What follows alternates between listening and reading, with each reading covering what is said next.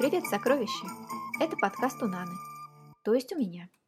Сегодня у нас очередная сказка Карла Чапика, которая называется «Полицейская». Наверное, ты знаешь, что у полиции трудная работа, и с кем только не приходится встречаться. Ладно, люди. А если не люди? А даже совсем наоборот. Например, драконы. И у них свои правила, и обычаи свои. Вот как бы ты поступил, если бы оказался нос к носу с драконом? Тут и оно. Тут нужны инструкции. Давай послушаем, что нам расскажет чешский писатель Карл Чапик. Вы, конечно, ребята, и сами знаете, что в каждом полицейском участке всю ночь дежурят несколько полицейских на тот случай, если что-нибудь стрясется. Ну, скажем, кому-нибудь разбойники полезут или просто злые люди захотят кого обидеть. Вот затем-то и не спят полицейские всю ночь напролет. Одни сидят в дежурке, а другие, их называют патрулями, ходят дозором по улицам и присматривают за разбойниками, воришками, привидениями и прочей нечистью. А когда у этих патрульных ноги заболят, они возвращаются в дежурку, а на смену им идут другие – так продолжается до самого утра. А чтобы не скучать в дежурке, курят они там трубки и рассказывают друг другу, где что интересное видели. Вот однажды сидели полицейские и беседовали. И тут вернулся один патрульный, как бишь его, м Халабург, и говорит. «Здорово, ребят. Докладываю, что у меня уже ноги заболели». «Сядь, посиди», — приказал ему старший дежурный.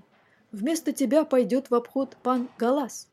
А ты нам расскажи, что нового на твоем участке и какие были происшествия. Сегодня ночью ничего особенного не случилось, говорит Халабурт. На Штепанской улице подрались две кошки. Так я их именем закона разогнал и сделал предупреждение. Потом на Житной улице вызвал пожарных с лестницей, чтобы водворили воробьишку в гнездо. Родителям его тоже сделано предупреждение, что надо лучше смотреть за детьми. А потом, когда шел я вниз по Ячной улице, кто-то дернул меня за штаны. Гляжу, а это домовой. Знаете, тот, усатый, с Карловой площади. Который? Спросил старший дежурный. Там их несколько живет. Мыльноусик, курья ножка, квачик по прозвищу Трубка, карапуз, пумпродлик, шмейдеркал, падрголец и Тинтера. Он недавно туда переселился. Домовой дернувший меня за брюки, отвечал Халабурт, был падр Голец, проживающий на той, знаете, старой вербе. а, -а, сказал старший дежурный. «Это, ребята, очень-очень порядочный дымовой. Когда на Карловой площади что-нибудь потеряют, ну, там колечко, мячик, абрикос или хоть леденец, он всегда принесет и сдаст постовому, как полагается порядочному человеку. Ну-ну, рассказывай».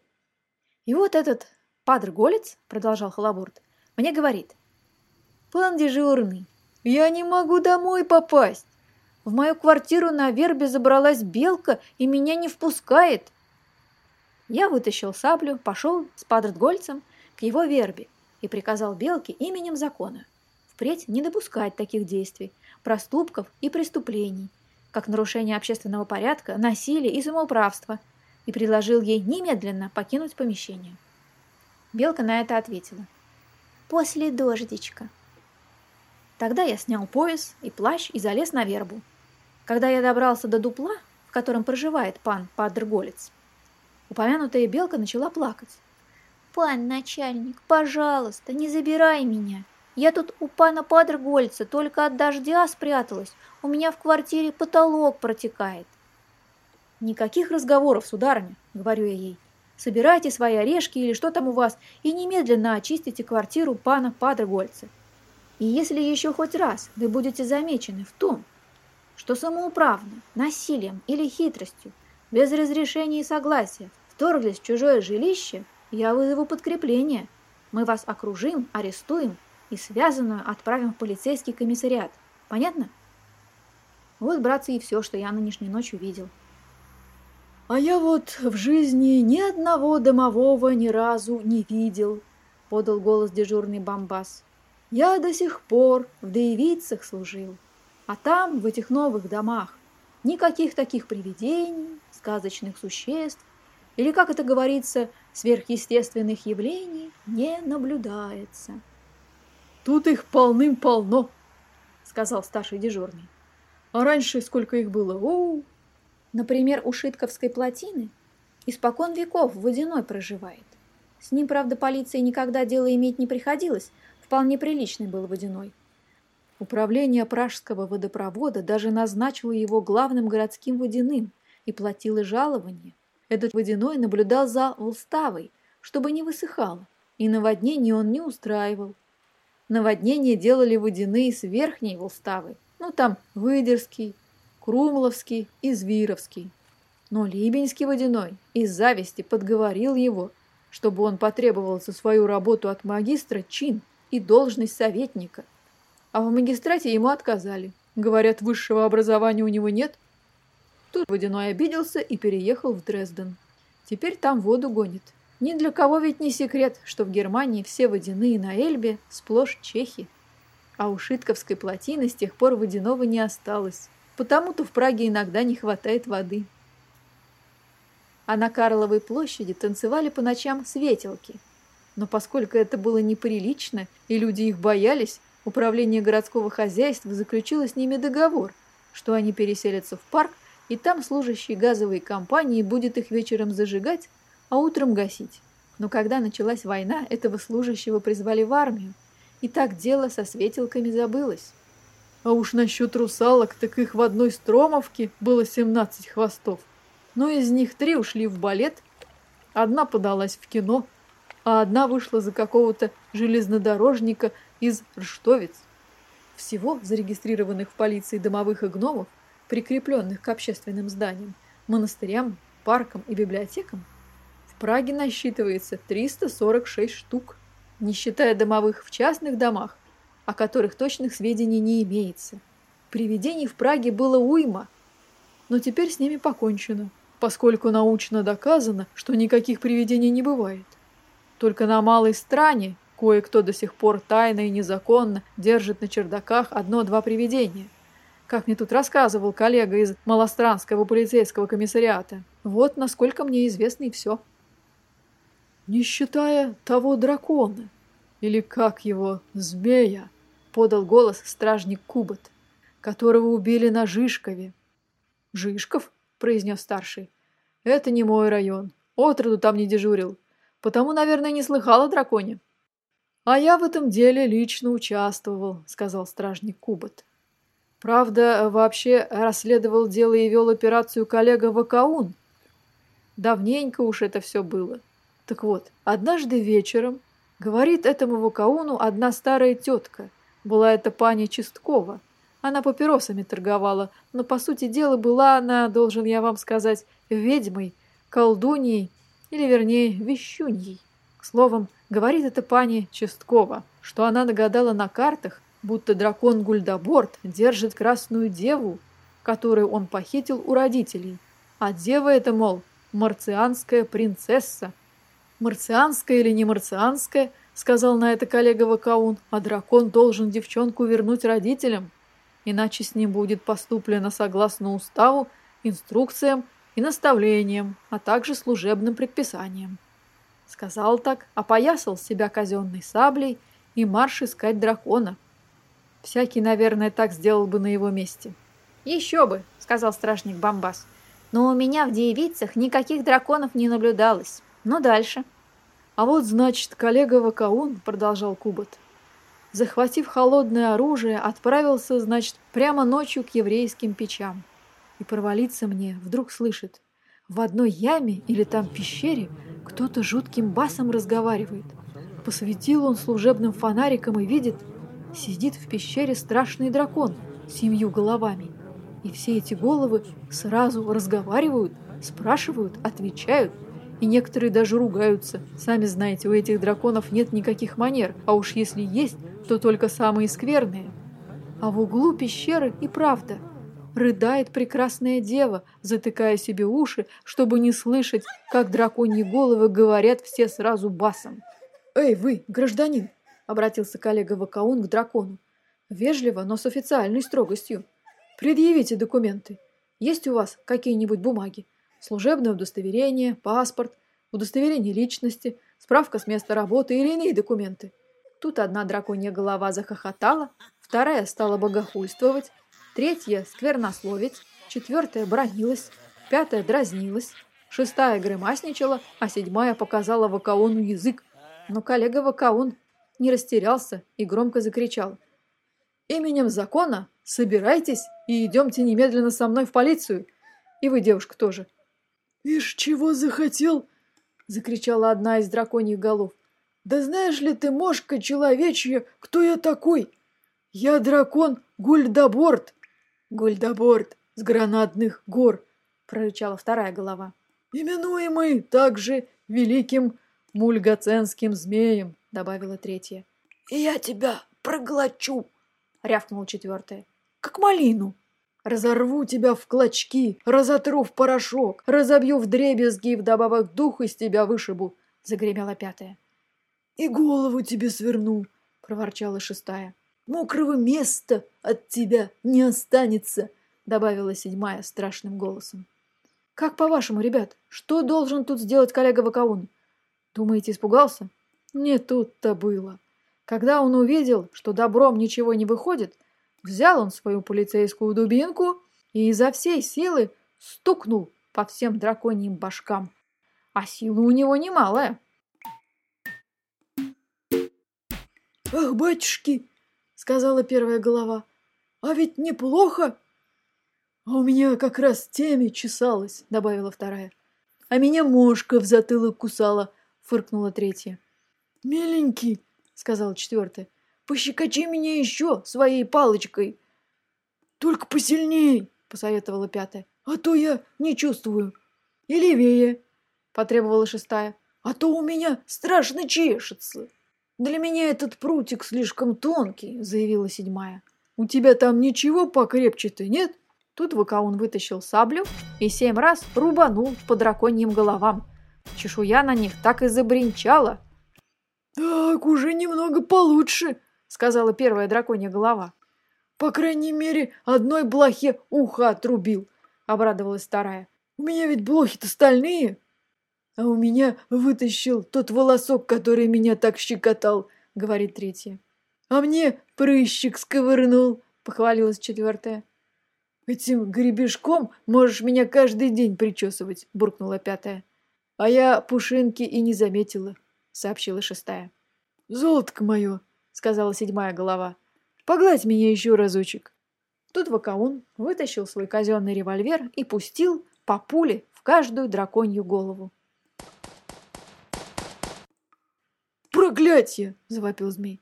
«Не сыпь в меня песком, он мне в волосы набьется!» Тьфу ты, мне пылинка в глаз влетела и что-то в зубах завязала. Ну, пора и честь знать!» Заревел дракон, откашлялся всеми семью глотками, и из всех семи его пастей в Вакауна ударило пламя. Коллега Вакаун не испугался. Он достал служебную инструкцию и быстренько прочитал, что полагается делать полицейскому – когда против него выступают превосходящие силы противника.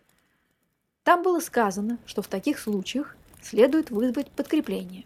Потом он посмотрел в инструкции, что надо делать в случае обнаружения огня. Там говорилось, что следует вызвать по телефону пожарных. Прочитав, он стал действовать по инструкции. Вызвал по телефону подкрепление из полиции и пожарную команду. На подмогу прибежало нас как раз шестеро, Коллеги Рабас, Матас, Галас, Кудлас, Фирбас и я. Коллега Вакаон нам сказал, «Ребята, нам надо освободить девчонку из-под власти этого дракона. Дракон этот, увы, бронированный, так что сабля его не берет, но я установил, что на шее у него есть место помягче, чтобы он мог наклонять голову. Итак, когда я скажу «три», вы все разом ударите дракона саблей по шее. Но сперва пожарные должны потушить это пламя, чтобы оно нам не опалило мундиры. Не успел он это сказать, как послышалось «тра-та-та-та-та-та-та». Тра-та-та-та-та-та-та. И на место происшествия прибыло семь пожарных машин. «Пожарные, внимание!» — крикнул молодецким голосом Вакаун. «Когда я скажу три, каждый из вас пустит струю из шланга прямо в пасть дракона. Старайтесь попасть в глотку, оттуда-то и бьет пламя. Итак, внимание! Раз, два, три. И как только он сказал «три», пожарные пустили семь струй воды примехонько в семь драконьих пастей, из которых так и било пламя, как из автогенной горелки. Шш! Ну и зашипело же! Дракон давился и захлебывался, кашлял и чихал, шипел и хрипел, храпел и ругался, отплевывался и фыркал, кричал «мама» и молотил вокруг себя хвостом, но пожарные не сдавались и лили воду, пока из семи драконьих пастей вместо огня не повалил пар, как из паровоза, так что ничего нельзя было и в двух шагах разглядеть. Потом пар рассеялся, пожарные остановили воду, сирена заревела, и они помчались домой, а дракон, весь обмякший и вялый, только фыркал, отплевывался, вытирал глаза и ворчал. «Погодите, ребята, я вам этого не спущу!» Но тут коллега Вакаун как крикнет «Внимание, братцы! Раз, два, три!» И только он сказал «три», как мы все дружно полоснули саблями по семи драконьим шеям, и семь голов полетели на землю, а из семи обрубленных шей хлынула вода, как из колонки, столько ее налилось в этого дракона.